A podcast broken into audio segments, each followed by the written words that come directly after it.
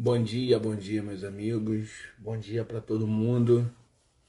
Estamos mais uma vez aqui juntos para a gente poder continuar no nosso caminho de maturidade. É, para a gente poder estar tá aí, né? Trocando essa ideia, conversando para a gente poder estar tá juntos falando sobre o livro Deus não é cristão e outras provocações do Desmond Tutu, que a gente tem estudado aí por esses dias. E a gente vai continuar falando é, sobre esse livro desafiador. A gente já está quase acabando ele. E tem sido um tempo muito legal, um tempo de, de desafio, onde nós onde nós nos a gente tem tido a oportunidade de aprender e de colocar sob um prisma diferente muito do que a gente pensa, muito do que a gente fala, colocar sob um prisma diferente a a nossa militância, o que que a gente faz, por que que a gente faz, de que forma a, o evangelho ele vai se coadonar pela nossa luta por direitos e como a gente vai fazer isso. Pelo menos isso é é o que tem tocado, né? Porque uma coisa é certa. Não é possível você ser cristão, você ser seguidor do evangelho, você ser seguidor do Cristo e não se colocar ao lado dos oprimidos na luta por direitos. Isso é certo. Mas a forma como a gente vai fazer isso é, é preciso pensar na forma como isso vai ser feito, como isso vai ser feito, porque tudo que a gente faz deve redundar na glória de Deus. O que é diferente de, de. O que, por sinal, é bem diferente de estar sempre bem com todos. Isso nem é possível, na verdade. Então a gente vai estar o tempo todo fazendo escolhas. E esse livro apresenta pra gente a possibilidade de colocar em nova perspectiva, numa perspectiva diferente, as escolhas que a gente faz. É, quero já, desde já, dar bom dia à Adriana, que está aí com a gente. Alexandre Nunes. Castanha Doceria. Castanha Doceria, aí, Jesus. Castanha Doceria, coisa boa demais, gente. Coisa boa demais, demais, demais. Procura lá no Instagram, arroba Castanha Doceria. Vocês não vão se arrepender aquele merchanzinho de leve, assim, do nada. Depois você me paga com. Depois você me paga com um bombom. Tá ótimo. É... A galera tá chegando. A gente já vai dar, dar início. A gente daqui a pouquinho tá dando início ao estudo do nosso livro. Hoje a gente vai falar sobre o capítulo 14. O título é Devemos nos tornar o foco de nós mesmos, sobre ódio, vingança e a cultura da violência.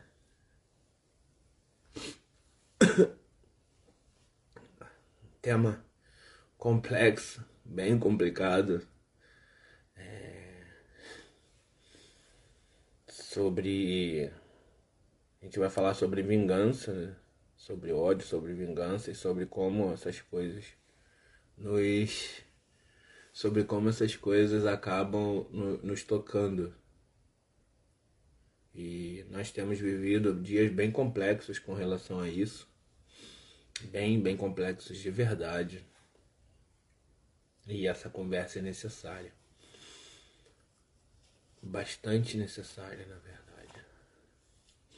A gente vai estar tá dando mais um tempinho para a galera chegar e logo logo a gente vai começar.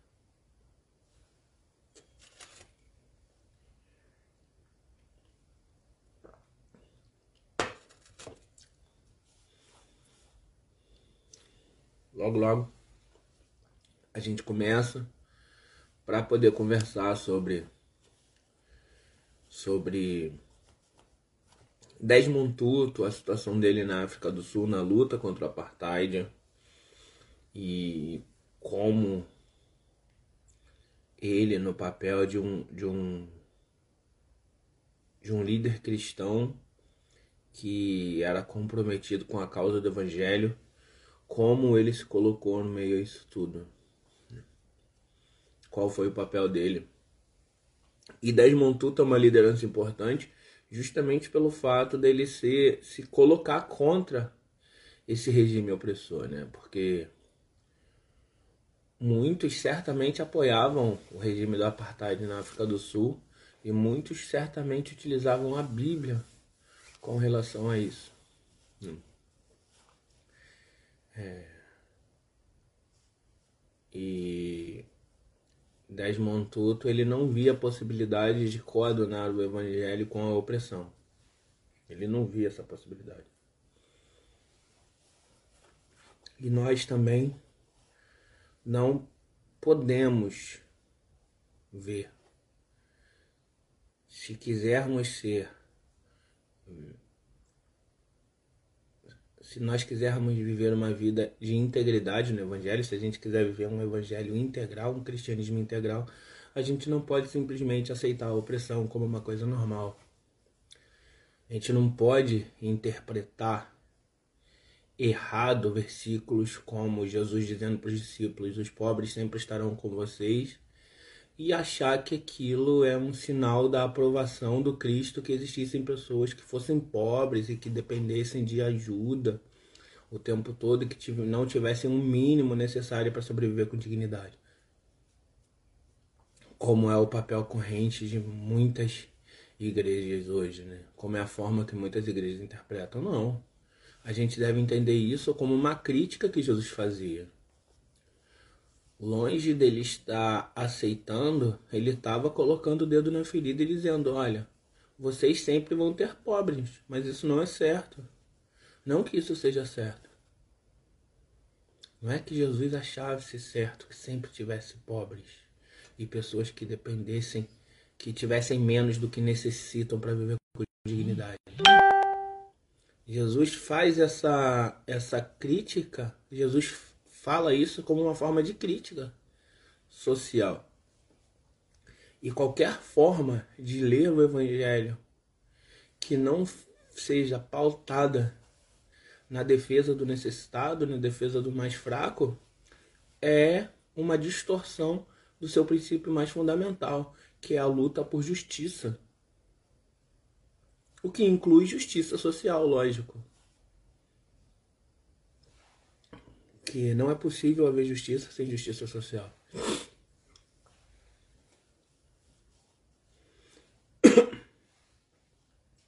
Mas de que forma nós vamos?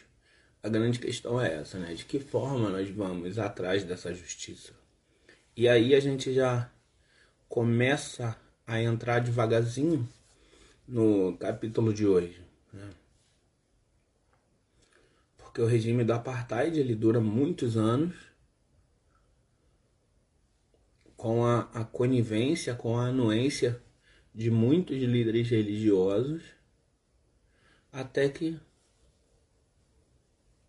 um homem, né, o Desmond Tutu, esse cara importante, essa liderança religiosa importante na África do Sul, ele, ele começa a lutar contra isso. Não apenas ele, não estou aqui dizendo que a, a, queda do apartheid é graças única e exclusivamente a Desmond Tutu. Nunca é uma, uma mudança. Nunca é graças única e exclusivamente a uma pessoa. Todos nós somos agentes importantes nessa mudança. Com cada ato que a gente faz, com cada, cada palavra que a gente dá, cada coisa que a gente diz ou deixa de dizer Cada atitude que nós tomamos ou deixamos de tomar são coisas importantes na, na, na luta por mudança. Hum. Pastor Júlio está aí com a gente, acabou de entrar. Bom dia, chefe, beleza?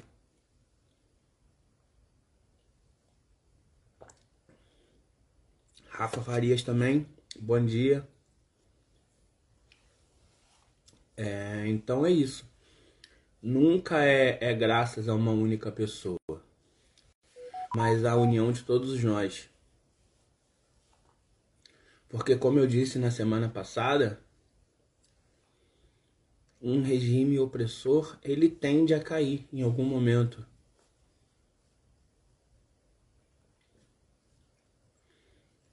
O reino dos maus ele não continua para sempre, ele não pode continuar. De Deus não se zomba, Deus não se deixa escarnecer. Então cabe a nós lutarmos no dia a dia, todos os dias, para que a situação mude. E é possível mudar. É possível transformar. O evangelho é mudança de vida também nisso, a transformação também nisso, a transformação social também. Um, muito se dizia quando eu era pequeno que o Brasil era o país do avivamento, que o Brasil era um celeiro de avivamento para outras nações, que o Brasil estava passando por um avivamento. Mas que avivamento é esse? Que avivamento é esse que não traz consigo a justiça, que não traz consigo a, a, a restauração da dignidade humana? Isso não é avivamento, gente. Isso não é avivamento. Se você for olhar ao longo, das, ao longo da história, nos períodos que a gente costuma nos períodos que a gente costuma dizer que houveram avivamento, a sociedade foi transformada e foi transformada para melhor. Então só existe avivamento de fato quando a sociedade ela vai na direção da luta por justiça. E eu repito, inclui principalmente justiça social.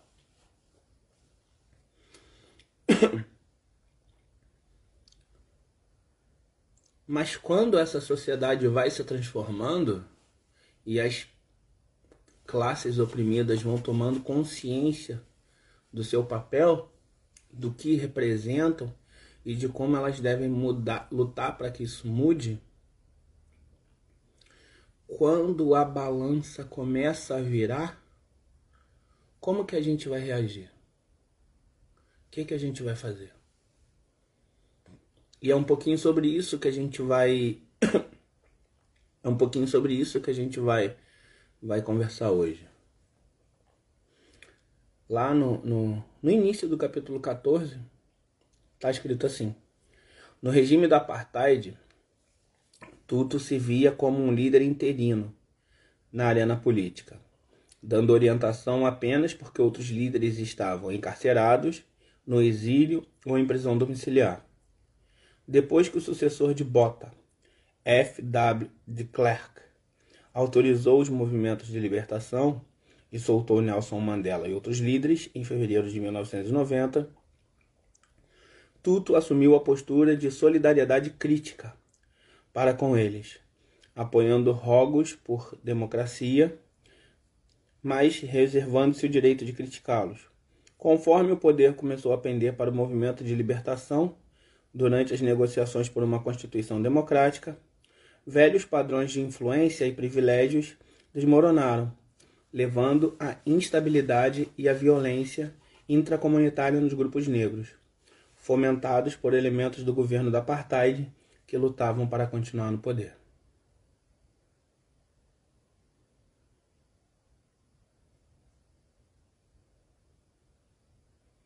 Em setembro de 1990, Tuto e seus bispos fizeram uma visita pastoral a Siboquém, ao sul de Joanesburgo, uma comunidade que virou uma baderna depois que mais de 30 pessoas foram mortas por vigilantes armados. Então a situação nesse momento era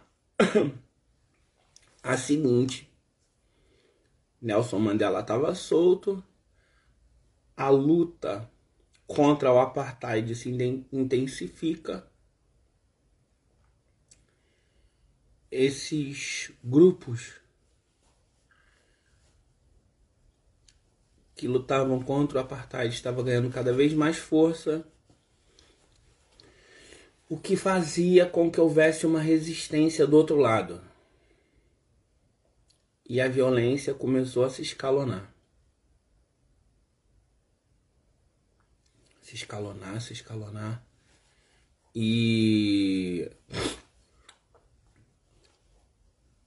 a revolta por anos de opressão, com licença, meus irmãos, a revolta por anos de opressão é, se deflagrou em, em cenas de violência. E os próprios grupos na comunidade negra começaram a lutar entre si para porque a disputa política continuava mesmo entre os grupos que lutavam contra o regime de apartheid eram vários não era um grupo unificado mas eram vários grupos compostos por, compostos por várias lideranças que lutavam entre si e essa luta era fomentada por aqueles que estavam no poder. Numa espécie de estratégia de dividir para conquistar. Cada um desses grupos tinha uma visão sobre o que deveria ser o futuro da África do Sul e eles lutavam para implementar e eles não percebiam que ao fazer isso, fazia com que sua luta perdesse força. Então eles se deixavam manipular por aqueles que estavam no poder, eles se deixavam manipular por aqueles que estavam no poder e que desejavam continuar no poder.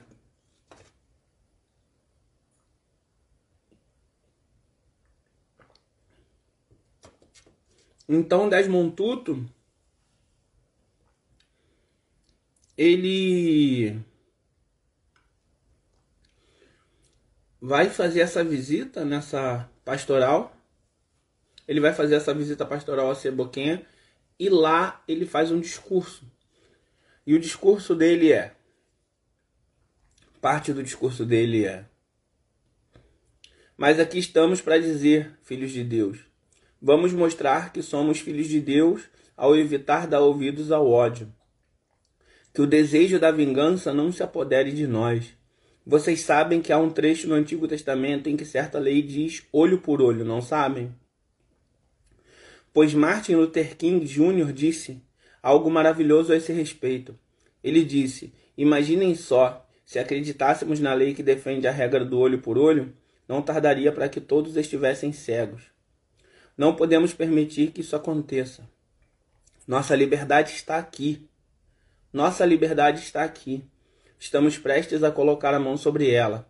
E por isso, certas pessoas ficam com inveja e repetem que não querem que sejamos livres. Não podemos permitir que essas pessoas roubem de nós esse prêmio. Não permitam. Apoiem-se uns nos outros. Apoiem-se uns nos outros. Digam: Não adoraremos um Deus que sabemos ser um Deus que. Nós adoramos um Deus que sabemos ser um Deus que liberta o seu povo da escravidão e conduz para a terra prometida.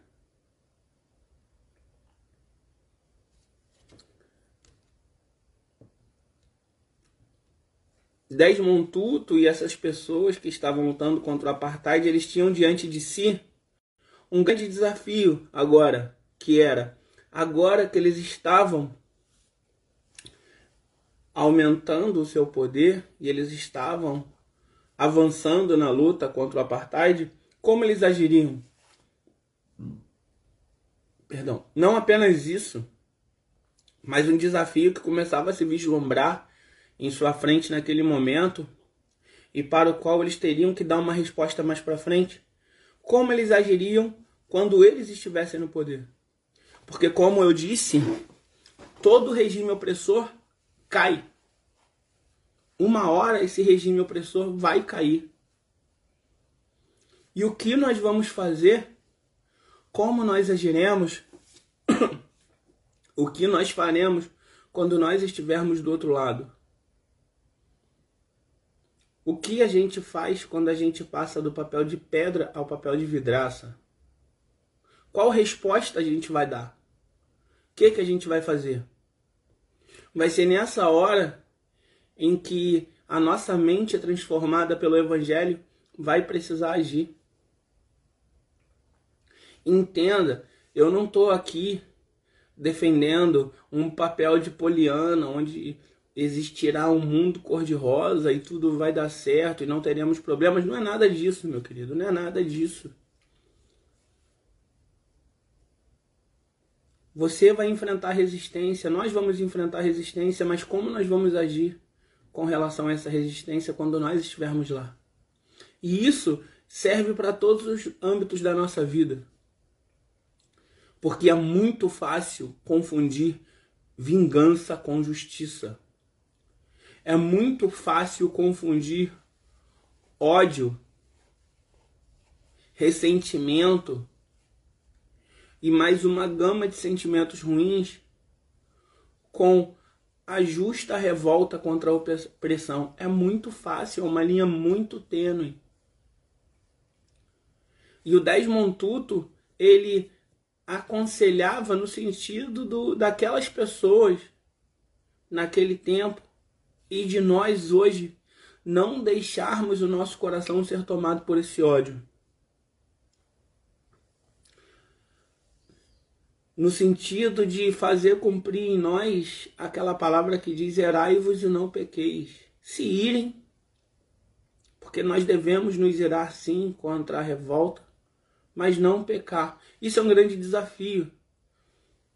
Pessoalmente, para mim, isso é um grande desafio. Estou abrindo meu coração aqui para vocês hoje.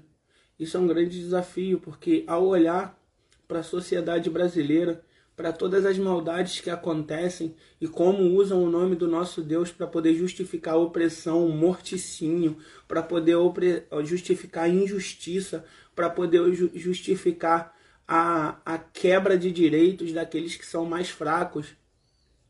Tudo isso me revolta muito. E é muito tentador querer usar as mesmas armas que os nossos inimigos usam querer oprimir também, querer calar a voz. Isso tudo é muito tentador, mas nós não somos desses. A gente é convidado todos os dias a quebrar o ciclo de violência.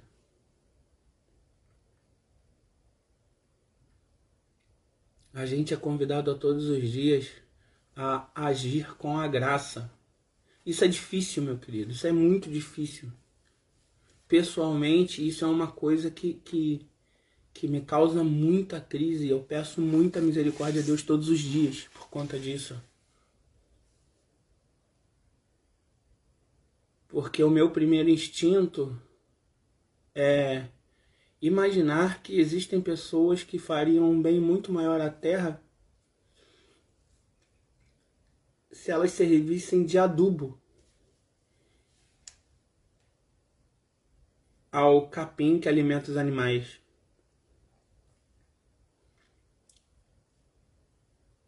O meu primeiro instinto é imaginar que existem pessoas que estão ocupando espaço de forma desnecessária no nosso planeta.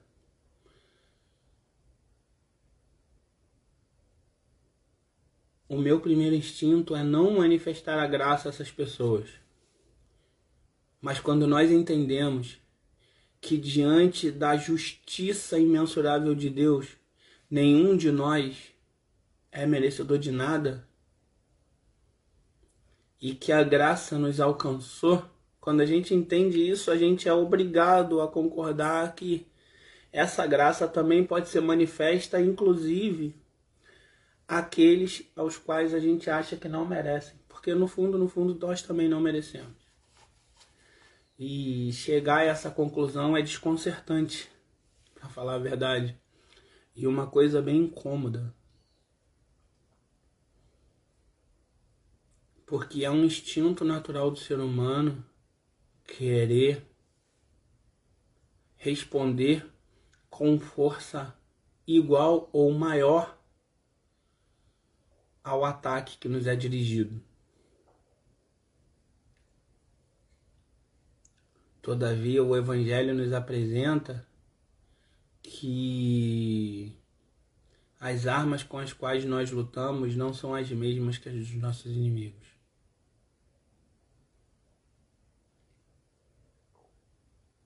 Ah, Maico, você quer dizer então que a gente não deve fazer nada?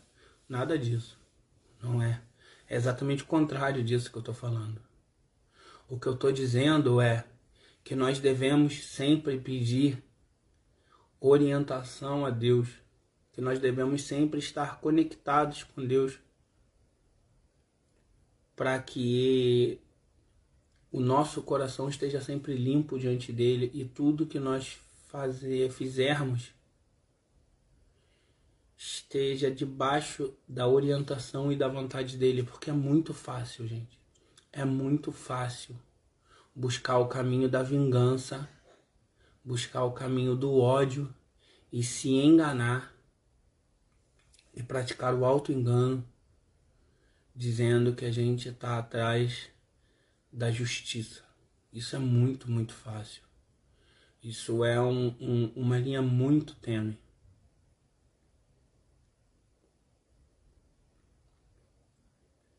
Principalmente quando a, a injustiça é celebrada, quando os opressores se tornam heróis numa narrativa completamente falseada. Um exemplo, um exemplo que a gente tem, um exemplo recente, inclusive, é a, a, a queima da estátua do Borba Gato que aconteceu e tá rolando aí na internet. Se você ainda não tá sabendo, você pode procurar assim que, que acabar aqui. Você coloca lá no Google estátua do Borba Gato. Provavelmente as primeiras notícias que vão aparecer é a da do que tem um grupo chamando de vandalização dessa estátua. Né? Quem foi Borba Gato? Borba Gato foi um dos principais bandeirantes um dos principais bandeirantes. É, os bandeirantes foram homens que, durante a formação do território brasileiro, eles avançaram por dentro do, do território do que naquela época era o, o Brasil. E eles avançaram conquistando e, e eles avançaram mata dentro em busca de ouro em busca de, de pedras preciosas e onde eles avançavam, eles formavam vilas e essas vilas acabaram virando cidades, principalmente ali na região de São Paulo, por ali, e mais para dentro, em direção a, a oeste, ao interior. E o que a história tradicional diz é que graças ao trabalho desses caras o território brasileiro se formou. Só que o que a, o que a história tradicional não diz é que a forma como esses caras fizeram isso foi oprimindo, matando, dizimando milhares de comunidades indígenas, acabando com comunidades inteiras, exterminando comunidades inteiras, exterminando nações indígenas inteiras. Então, na real, na real mesmo, colocando todos os pingos nos is, os bandeirantes foram assassinos, estupradores, genocidas. Mas eles faziam isso em nome do progresso e muitas das vezes eles ousavam dizer que faziam isso em nome de Deus. E a estátua do Borba Gato, ela foi incendiada colocaram fogo nessa estátua e está acontecendo uma grande comoção na internet por conta disso. E esse não é um movimento que, que isolado. Existe já há algum tempo no mundo inteiro movimento de derrubada de, de, de, de estátuas e de monumentos que heroificavam e glorificavam pessoas que na verdade agiam no, no sentido de de alguma forma escravizar, no sentido de que a sua figura representasse um movimento de opressão, como por exemplo o que aconteceu nos Estados Unidos há dois anos atrás na estátua do General Lee, que foi um um general do lado dos confederados na Guerra da Secessão e a Guerra da Secessão ela se deu porque o, o lado dos confederados, que era o lado do sul dos Estados Unidos, eles não aceitavam a libertação dos escravos, que era uma, uma lei que diziam eles imposta de forma autoritária pelos estados do norte dos Estados Unidos e como a economia no sul dos Estados Unidos era extremamente escravocrata, bem diferente da economia mais industrializada do norte. Houve uma guerra civil sangrenta nos Estados Unidos e o general Lee ele foi considerado um herói do lado dos confederados. E o general Lee, a estátua do general Lee, representava aqueles valores. Valores de opressão, valores de que os brancos valiam mais que os negros. E houve toda aquela movimentação na estátua do general Lee do ano passado, com a derrubada da estátua e aquele ataque, aquele atentado aos, aos líderes do movimento negro e eles bateram de frente com a galera da Ku Klux Klan e um jovem, um, um garoto de 17 anos entrou com um fuzil e atirou no, no pessoal do movimento negro e a polícia não fez nada e deu todo aquele puxicho que você deve se lembrar se você não se lembra, você pode procurar na internet, que você vai achar também. Então existe no mundo inteiro esse movimento de colocar essas figuras no seu devido lugar na história. E parte desse movimento é a, a derrubada, a queima, a destruição desses monumentos. E as pessoas, e existe uma grande comoção porque há quem diga que isso não deve acontecer e os as desculpas são as mais diversas. Geralmente eles dizem que isso é uma tentativa de reescrever e de apagar a história e que não adianta nada derrubar, que isso é uma falta de respeito, é destruição de patrimônio público e que não não quem estaria fazendo isso estaria agindo com um ódio igual ou pior do que aqueles que aquele, aquele cara que a estátua representa. Numa, numa clara tentativa de subverter. Porque é isso que os maus fazem. Eles vão tentar subverter o nosso discurso, eles vão tentar dar a volta, porque eles não vão querer olhar para si e reconhecer que estão errados. Eles não vão fazer autocrítica. Que para eles não existe essa essa possibilidade, eles vão avançar sempre no seu discurso de opressão. Mas é necessário sim que a gente coloque as coisas no seu devido lugar, que a gente veja a história pela perspectiva correta. Mas mesmo assim, a gente tenha cuidado para não gerar em nós o mesmo ódio gerado no coração daquelas pessoas que o levou à opressão, que os levaram à opressão. Um, um exemplo legal a gente pode ver num filme, é, numa série de filmes, na verdade. O nome é, dessa série de filmes é Jogos Vorazes. A ideia é que um, numa terra fictícia chamada Banem existe uma capital onde os, as pessoas daquela capital vivem no luxo, vivem uma vida de opulência, e essa capital é cercada por 13 distritos, 13 distritos. E Enquanto as pessoas na capital viviam no luxo, na opulência, os distritos eles eram muito pobres e eles mandavam seus recursos para a capital para bancar o luxo da capital. Um dia houve uma revolta. A revolta foi foi calada com muita violência pela capital, onde um dos distritos foi completamente destruído, bombardeado.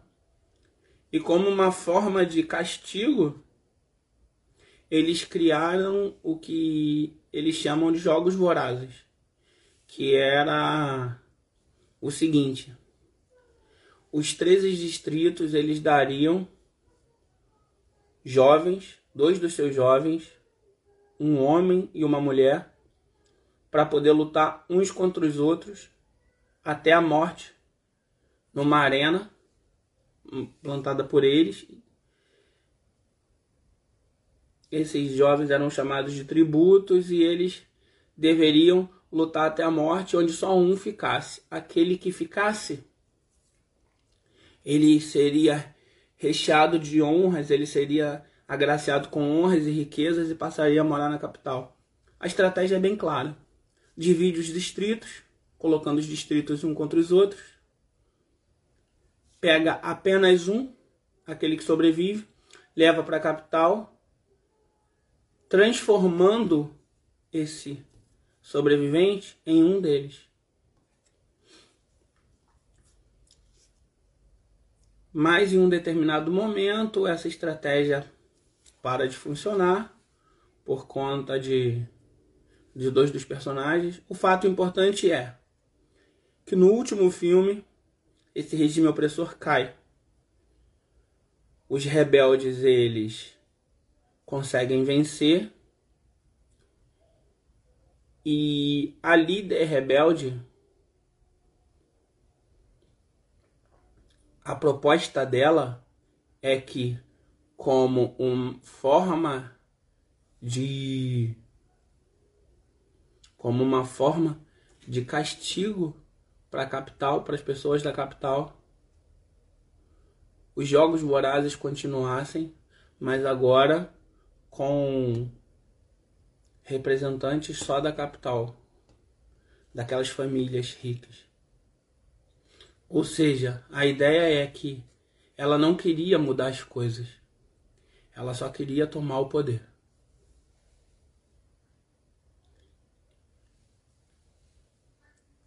Grande Raiz chegou aí. Bom dia. A ideia era que ele só queria tomar o poder. E esse é o perigo pelo qual nós passamos na nossa luta por justiça. Esse é o grande perigo. Quando você cruza essa linha tênue que separa a revolta justa contra a opressão, você cruza isso e acaba vivendo pelo ódio, acaba vivendo a cultura do ódio. E o nosso Deus nos chamou para que a gente levasse paz no lugar do ódio. O nosso Deus é um Deus de amor e a sua justiça, ela é imersa em amor. Eu repito, tudo isso é muito difícil porque o nosso primeiro instinto é querer vingança. Mas veja o que o, Desmond Tutu fala.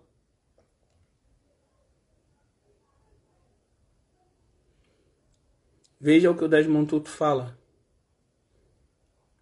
no seu, no seu discurso. Nós que somos cristãos temos um grande privilégio. Temos o enorme privilégio de poder dizer para os outros: sim, choremos, choremos, choremos por tudo que aconteceu, mas não permitamos que o ódio floresça. O ódio é como um ácido. Uma vez dentro de você, ele queima até chegar à pele. O ódio e a vingança são como um ácido que derrete você por dentro, até chegar o dia em que você irá se descobrir vazio por dentro. Por isso estamos aqui, dizemos que não tem, dizendo que não temos dúvida de que seremos livres. Todos nós vamos dizer: seremos livres.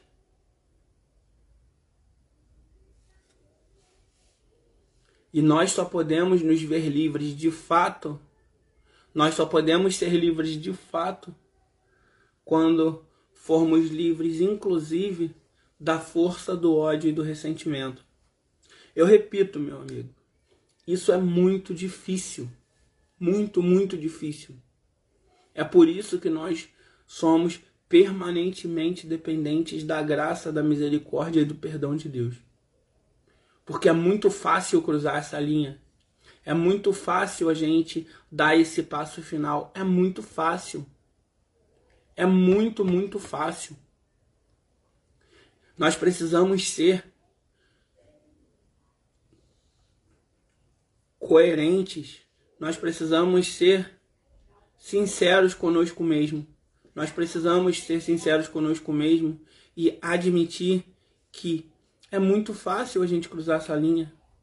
A gente precisa entender a realidade como ela é de fato e que nós, o fato de nós sermos cristãos, não nos torna super-homens, não nos torna livres das tentações de querer de vingança, não nos torna livres da tentação de usar a força do ódio, porque o ódio é sim uma força.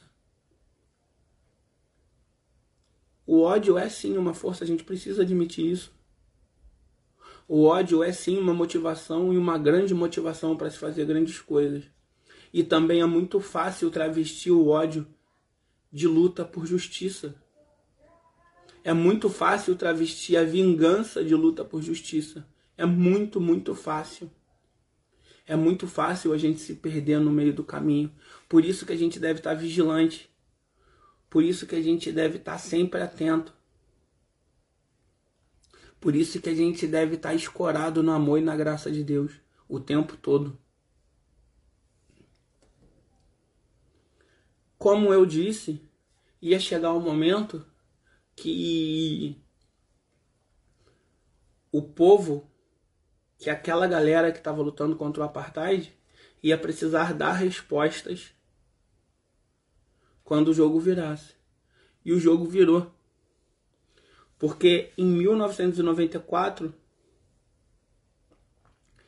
Nelson Mandela ascende ao poder. Ele se torna presidente da África do Sul.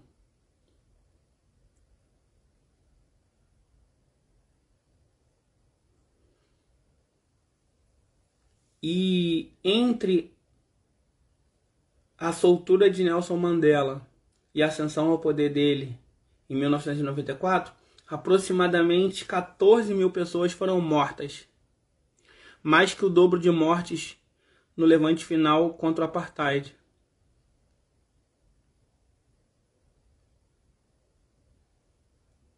E foi necessário fazer eles darem respostas porque era necessário Agora, aqueles que eram oprimidos estavam no poder. Como eles reagiriam? Já foi falado aqui algumas vezes. Nelson Mandela fez um, um, um gabinete de transição. Isso foi feito, isso foi falado na,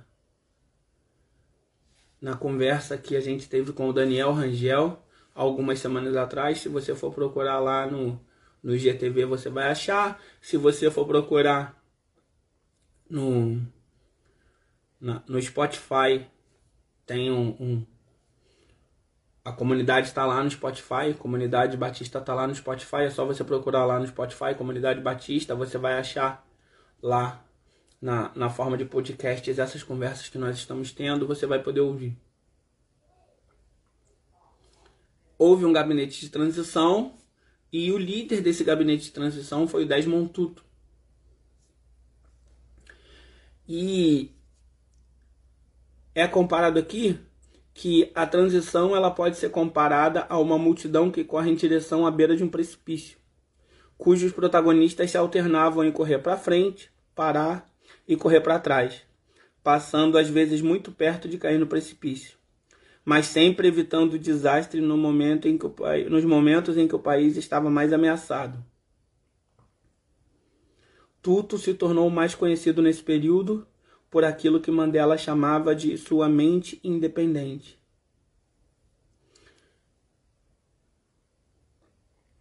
E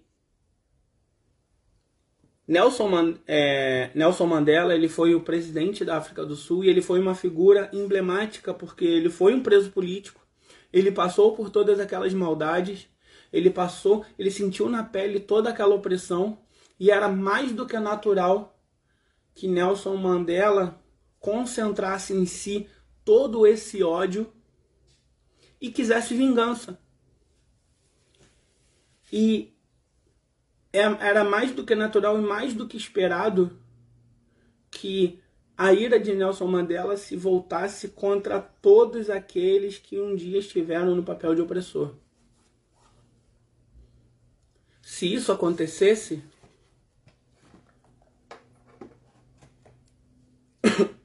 se isso acontecesse, na visão do Nelson Mandela, a África do Sul estaria longe da recuperação e da cura de suas feridas.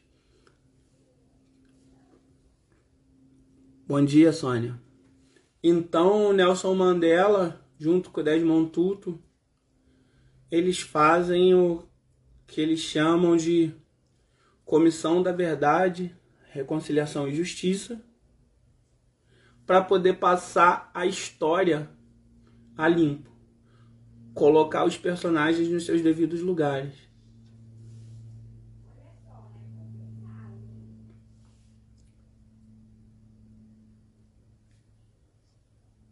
as lideranças da África do Sul, eles buscaram não vingança, eles buscaram reconciliação. E muito disso tá nas palavras do Desmond Tutu, nos discursos que ele fez. Como, por exemplo, Parece que a cultura da violência está se enraizando em nossa sociedade. Estamos sendo brutalizados e quase anestesiados a ponto de aceitar o que é totalmente inaceitável. Quando nós estamos imersos na cultura da violência, quando a gente não se levanta contra essa cultura, a gente começa a ter a sensação de que vale tudo. A gente começa a esquecer que aquele que está do outro lado também é um ser humano. Porque já que nós fomos desumanizados, nós nos damos o direito de desumanizar aqueles que estão do outro lado. Só que nós temos a mente de Cristo, meu querido. Nós temos a mente de Cristo. E esse é o X da questão. Nós não temos o direito de apagar a humanidade de quem quer que seja mesmo dos nossos inimigos. Nós não temos o direito de desumanizar quem quer que seja. Nós devemos enxergar, inclusive nos nossos inimigos, pessoas iguais a nós, dependentes da graça de Deus. Eu sei que isso é difícil, eu repito, eu sei que isso é complicado, é um movimento difícil de fazer, que dá trabalho e é chato. Mas se nós nos dizemos servos do Deus Altíssimo, do Deus de amor e do Deus de graça, a gente tem que estar disposto a fazer isso. A gente tem que estar disposto a tentar. E se a gente não consegue, a gente tem que pedir misericórdia ao nosso Pai.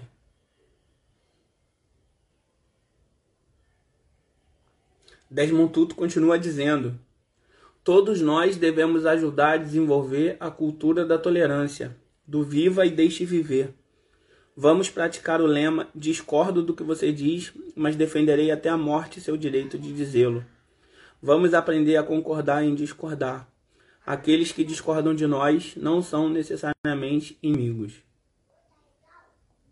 Nós vivemos numa sociedade aqui no Brasil hoje tão polarizada que a gente não consegue mais achar pontos de convergência naqueles que discordam de nós. Entenda bem, eu não estou dizendo que nós devemos, em nome de uma suposta liberdade de expressão, aceitar qualquer coisa. A gente, eu não estou dizendo que a gente deve aceitar o discurso da injustiça. Não é isso que eu estou dizendo. Contra a injustiça, nós sempre vamos nos levantar. Sempre. Sempre. Mas existem vezes, principalmente aqui no Brasil, E esse é o nosso desafio no dia a dia. Não principalmente no Brasil, mas eu estou falando da nossa situação hoje. Que aquele que não é, não pensa exatamente como nós, é colocado automaticamente no lugar do inimigo. E muitas das vezes aquele que discorda da gente também busca a mesma coisa, só que por vias diferentes. E é possível encontrar algum tipo de ponto de convergência, mas nós estamos tão certos da nossa própria justiça, nós estamos tão certos da nossa própria busca por justiça, acreditando que o nosso jeito é o único certo, que a gente não consegue manifestar, nem sequer abrir a possibilidade da conversa. E para que mudanças estruturais aconteçam na sociedade, é necessário conversa. Eu sei que muitas das vezes a revolta bate e a gente não quer ideia com ninguém. Só que para que mudanças profundas aconteçam é necessário diálogo. E acima de tudo, se nós quisermos viver o evangelho que Jesus falou de fato, a gente precisa aprender a dialogar com o diferente.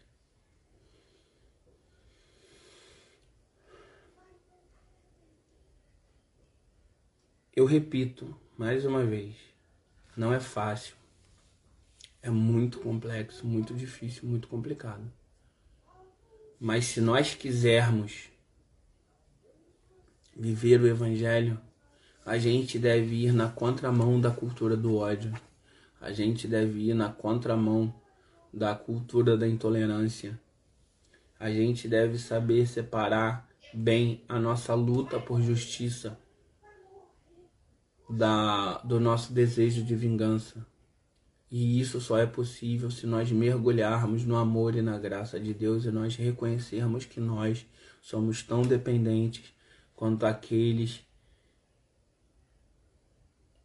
que nós nos levantamos contra. Porque no fim de tudo, a nossa luta não é contra carne nem sangue. A nossa luta é contra um sistema sistema demoníaco que impera, um sistema de opressão e injustiça.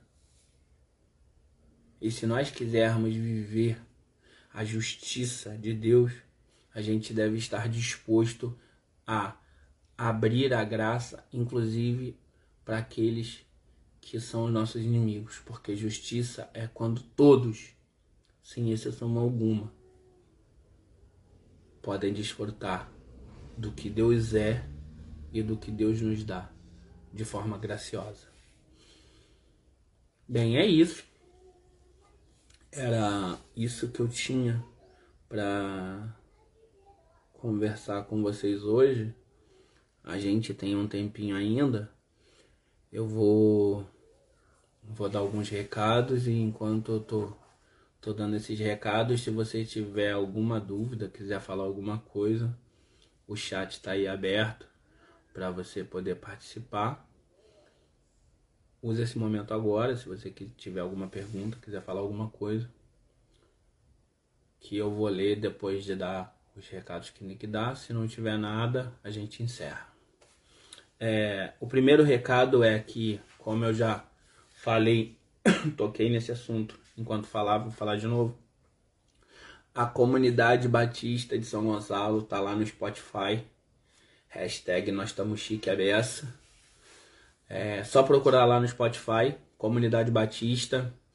Você vai encontrar as conversas que a gente está tendo aqui no caminho de maturidade. Você vai encontrar as pregações da noite nas andanças pelo Evangelho. Em breve vai ter mais coisa lá, a gente está preparando. Em breve a gente vai ter algumas surpresas. Então segue a gente lá no Spotify, Comunidade Batista. Você vai achar, é muito legal. Tem uma galera que é do, do podcast, né? Eu sou muito do podcast, eu tô, tô na rua, tô no ônibus, tô ouvindo, tô fazendo alguma coisa em casa, tô lavando uma louça, tô arrumando casa, tô fazendo alguma coisa, tô ouvindo. De repente, para você que não, não tem como parar na frente do, do celular e ficar no IGTV o tempo todo, você pode colocar lá no, no podcast colocar o fone de ouvido e, e fazer suas atividades diárias e, e tá lá. Né? É... O, o outro recado é convidar vocês, né, a tá com a gente à noite nas andanças pelo Evangelho às 9 horas da noite aqui nesse mesmo bate-canal. Convidar você a estar com a gente na semana que vem, nesse mesmo bate-horário, nesse mesmo bate-canal, que a gente vai continuar o nosso estudo.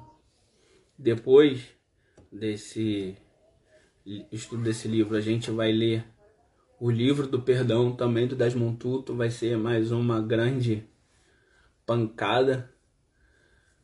Mas é isso, a gente tem que ser confrontado. Crescimento só existe com confronto.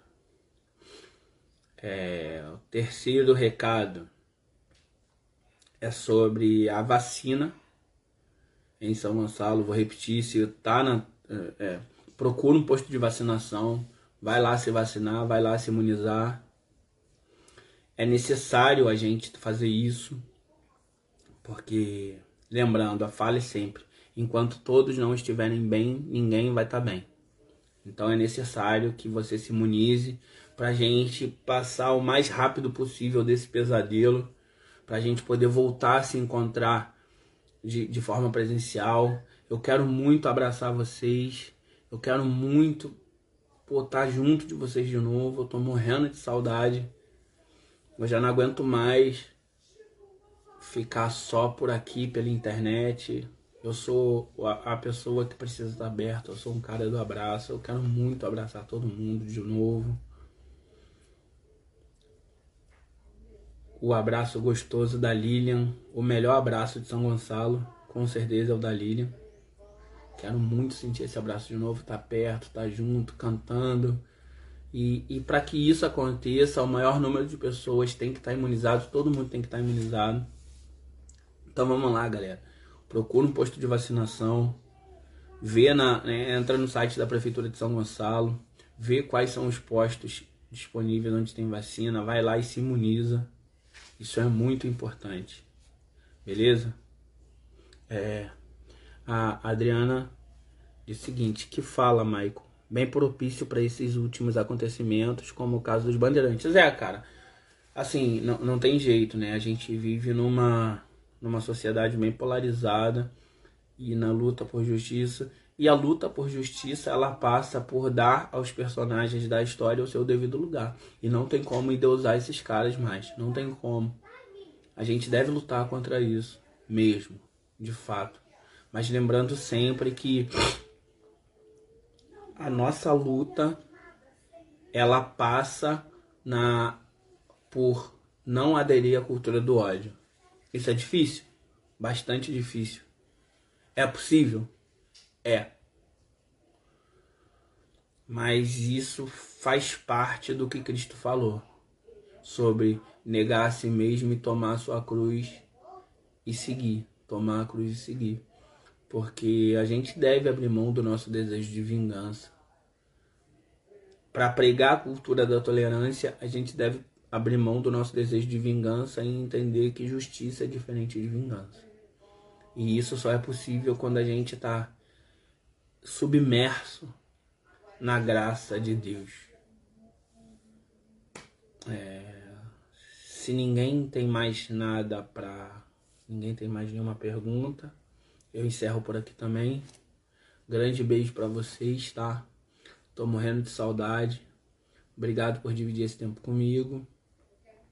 É, vai estar disponível no, no nosso IGTV essa conversa. Vai estar disponível também né, no nosso no, no, nossa, no nosso perfil lá no, no, no Spotify. Beijão para todo mundo. Paz e bem. Valeu.